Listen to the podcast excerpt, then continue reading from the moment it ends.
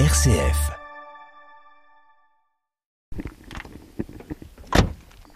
La petite blanche là qui est un petit peu plus grande, on l'a appelée Patience parce qu'en fait elle est restée un an dans un pré où en fait euh, ils étaient abandonnés et elle a vu mourir euh, tous ses copains chevaux, donc elle était en- dans un charnier.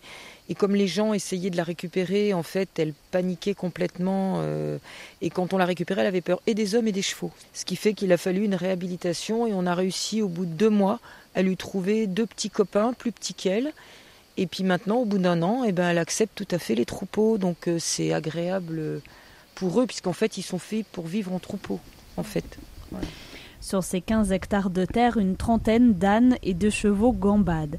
Ils ont tous été victimes de maltraitance ou abandonnés par leurs propriétaires. Il faut dire que depuis une dizaine d'années, le cheval s'est démocratisé. Un engouement, un achat parfois compulsif par des personnes qui ne sont pas toujours suffisamment informées. Moi, je fais de la formation pour justement éduquer les gens avant qu'ils achètent un équidé, pour qu'ils sachent euh, jusqu'où ils s'engagent, et en frais, et en laps de temps, puisque un âne, ça peut vivre 40 ans, un cheval, une trentaine d'années. Donc savoir jusqu'où ils peuvent euh, s'impliquer en matière de contraintes, parce que c'est des contraintes. Donc voilà notre petite patience. Ouais, patience. Et avant, on l'approchait pas. Donc là, elle va être un peu craintive. Elle vous connaît pas, même moi. Elle connaît plus Gaëlle, donc voilà. Il y a l'œil un petit peu. Alors, ma patience. Ma petite poupée. Et puis elle, on lui avait crevé les yeux, malheureusement. Euh, Patience lui sert de guide. Pour les plus vieux de ces ânes ou de ces chevaux, ils termineront leur vie ici. Pour les autres, l'association Une Nouvelle Vie pour Melchior est toujours à la recherche de nouvelles familles d'accueil pour les confier en contrat d'adoption. Ça, c'est Aiglette. Bonjour, Aiglette. Tu veux parler au micro? Ça, c'est sa fille. Donc, si on les place, on les sépare pas. C'est-à-dire qu'on place euh, la mère et la fille. Chut, tu mords pas, hein? Oui, tu sautes un peu quand même. Non, tu es vilaine. Bon, vous avez vu celle-là là-bas, mais si vous voulez, je peux vous emmener avec ma voiture. Oui, volontiers. On va aller au parc là-haut. Vous, qu'est-ce qui vous a poussé à, à créer ce En refuge fait, un peu euh, Oui, c'est une espèce de refuge, mais à but aussi éducatif. De par mon métier, moi, je suis vétérinaire, je suis spécialisée en, en chevaux et en animaux de ferme. Et en fait, j'ai vu des choses que je ne pouvais pas laisser passer, quoi. C'est-à-dire, euh, je voyais des choses un petit peu horribles.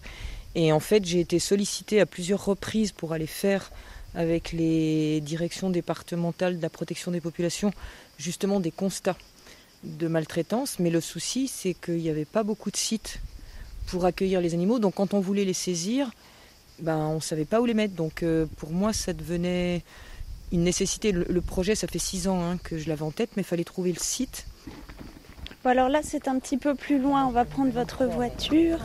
Mais je suis soucieuse parce que là, Le docteur Christine Fia a développé ici des activités d'équithérapie avec des personnes en situation de handicap et des enfants en précarité sociale.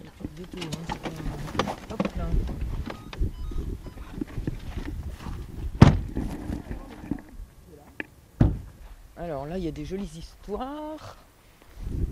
Donc là, ils ont le parc de ce côté, puis l'abri est là-bas vers les arbres. L'histoire est rigolote. Donc, ça, c'est trop trop. Donc, c'est un âne qu'on a récupéré et qui était complètement asocial. Parce qu'en fait, il était entre quatre, euh, quatre bouts de tôle, quoi. Donc, il voyait rien. La personne lui jetait du foin de temps en temps. Enfin, bref. Donc, pareil, avec les autres animaux, il avait des comportements complètement paradoxaux, ce qui faisait que c'était violent. Donc, on était obligé de le garder tout seul jusqu'à ce qu'on récupère notre ami Joli Cœur, qui en fait, qui en fait lui était en pleine ville, euh, je dirais pas où, mais euh, élevé comme un chien, c'est-à-dire euh, sur du béton, avec un pas maltraité, mais, mais pas une vie de cheval, quoi. Voilà. Et du coup, ben voilà, comme chez les gens, il y a eu un- une vraie amitié entre cet âne et ce petit poney. Et Joli Cœur lui a tout appris en signe cheval. Donc maintenant, on peut le mettre avec les autres chevaux. C'est rigolo, hein Qui sont les adopteurs, du coup? Alors ça dépend, c'est soit, euh, bah, par exemple là on avait un, cheval qu'on a récupéré qui était jeune et qui n'était pas débourré, donc Gaëlle comme elle est professionnelle l'a débourré, et là c'est un cavalier de randonnée par exemple qui l'a récupéré. On a confié des ponettes à une jeune fille qui fait un petit poney club euh, avec des enfants mais en, en mettant bien les garde-fous de pas trop travailler ou de faire attention. Après, ça peut être des particuliers. Merci beaucoup de nous avoir accueillis après votre journée. Avec plaisir.